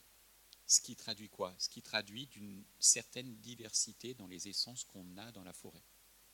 Il y a d'ailleurs même des couleurs de feuillage un peu différentes. Il y a des couleurs de tronc un peu différentes. Probablement que le tronc un peu plus clair là, c'est soit un arbre mort avec une loge de pique, soit une autre essence à, écorce plus claire, charme, être, par exemple, euh, qui euh, hébergerait du coup une loge de pique. Mais en tout cas, ça traduit bien d'une certaine diversité. Il faut savoir que pendant un temps, et là je vais faire un peu le mea culpa des forestiers, euh, on a eu tendance à, considérer bah, qu'on devait travailler au profit de certaines espèces qui sont particulièrement intéressantes pour la production d'un bois d'une certaine qualité, pour répondre à une demande sociétale. Sauf qu'on s'est rendu compte effectivement que la biodiversité était un gage d'une meilleure résilience des forêts. Et là, avec le changement climatique, c'est d'autant plus vrai. En réalité, les différentes essences d'arbres s'entraident les unes les autres. Et ça me permet de rebondir sur une toute petite histoire. Euh, la petite histoire, c'est que mon chêne, Quercus, euh, qui, est en forêt de Rambouillet, en réalité, dans un secteur où il y a, où il y a du être. Dans la succession forestière, c'est-à-dire que si on laisse faire la nature écologiquement, dans les grandes règles jusqu'il y a quelques décennies, on a d'abord les espèces pionnières, comme le bouleau, comme certains pins, notamment le pin sylvestre, qui sont suivis d'autres espèces. Euh, alors les pins sylvestres sont des pionnières à post-pionnières. Puis après, un peu derrière, on a notamment toute la catégorie des tilleuls, euh, euh, toute la catégorie des, des, érables. Puis un peu derrière, on a les chênes. Mais ce ne sont pas les chênes qui, dans le cycle sylvicole, deviennent les, les rois. En fait, il y a une espèce de bout de cycle de succession forestière ce qu'on appelle des dryades, c'est le être. Et d'ailleurs, euh, c'est bien d'avoir ce tableau-là euh, à, pleine vue. En fait, la première réserve artistique créée à Fontainebleau grâce au peintre de Barbizon vers les années 1870. Donc, on a arrêté la moindre coupe forestière. Eh bien, 150 ans plus tard, vous savez ce qui prédomine dans ces réserves? Le être. Il n'y a quasiment plus un chêne il n'y a que du hêtre, qui est en bout de cycle. Pourquoi? Parce que le hêtre, il a un feuillage tellement dense qu'il empêche complètement l'accès à la lumière du sous-bois. Or, par exemple, une espèce comme le chêne, lui, à un moment, il faut qu'il ait un petit peu de lumière directe qui lui vienne dessus. C'est ce qui fait que les, les, arbres de bord d'alignement, euh, souvent, ce n'est pas des hêtres, ça va être des tilleuls, ça va être des chênes, ça va être pourquoi pas des platanes, qui sont des arbres qui ont besoin de lumière directe et qui sont plutôt dans la catégorie des pionniers ou post-pionniers ou de, de, de, position intermédiaire dans la succession forestière. Or, le être, lui, il, empêche ça. Mais les jeunes êtres, du coup, sont adaptés à ça. Et ils sont capables de patienter. Parfois, quand vous vous promenez, sous un peuplement de très vieux êtres, vous avez des jeunes êtres qui sont en dessous, qui, ne font que 3 mètres de haut, qui ont peut-être 40 ou 50 ans. ils poussent pas, ils grandissent pas, ils sont là et ils attendent leur tour. Voilà. Et ben c'est ça qui, se passe dans la succession forestière. Et mon chêne, il a juste au sud un hêtre qui pousse plus vite que le chêne. Donc probablement que mon chêne, il a commencé à prendre sa place. Il a été un petit peu gêné par d'autres chênes à côté, mais euh, du coup, c'était lui qui était dominant, c'est lui qui est allé le plus haut. Et à un moment dans l'histoire, dans les années 1850-1860, euh, un hêtre, une graine de hêtre est arrivée, et il y en a un qui a pris place et qui a commencé à pousser plein sud, pouvant empêcher à la lumière d'arriver sur le chêne ah ben, ça l'a motivé pour aller encore plus haut et dépasser le hêtre. Donc du coup, pas de problème pour le chêne, il est au-dessus du hêtre, il craint rien. Et, mais par contre, le hêtre, quelque part, ben, euh, voilà, prend de la place. Donc mon chêne, il est un petit peu étriqué sur une partie de son pied parce qu'il n'a pas pu se développer là où était le hêtre. Alors on pourrait dire, bah, finalement, dans cette histoire-là, c'est le hêtre qui gagne un peu parce que a pris, lui, il a pris toute sa place, il n'y a pas de problème. Et puis le chêne, il est en position étriquée, il a fallu qu'il fasse l'effort d'aller un peu au-dessus du hêtre. Sauf qu'avec le changement climatique et les fortes températures, ben mon chêne dans le peuplement, là, c'est celui qui est vraiment le plus fort, le plus performant, celui qui est capable de retarder le débourrement pour lutter contre les chenilles au printemps. Et c'est aussi celui qui a la densité de feuillage la plus forte mais c'est aussi celui qui bénéficie d'un ombrage très très très très fort sur le tronc au moment des fortes chaleurs, empêchant presque la sève de monter en température au risque de léser les cellules du bois. Voilà. Donc en fait, je vous disais que vous avez une relation de je t'aime moi non plus, et là en l'occurrence, bah, finalement le chêne sans le être serait probablement un peu fragilisé, et le être euh, comme le chêne lui a laissé sa place, et ben finalement, voilà, l'un et l'autre, ils ont appris à vivre ensemble. Mais c'est du vivre ensemble, euh, pas comme nous, parfois on en parle entre humains, hein, c'est du vivre ensemble entre deux espèces qui sont radicalement différentes quand même.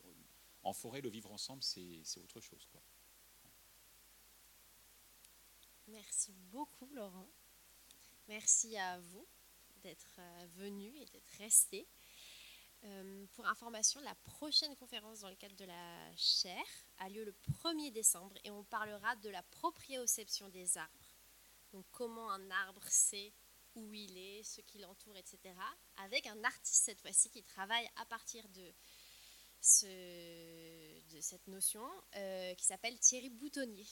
Voilà, donc le 1er décembre à 19h, si vous voulez continuer à explorer le monde des arbres, eh ben, ce sera une nouvelle occasion. Merci beaucoup.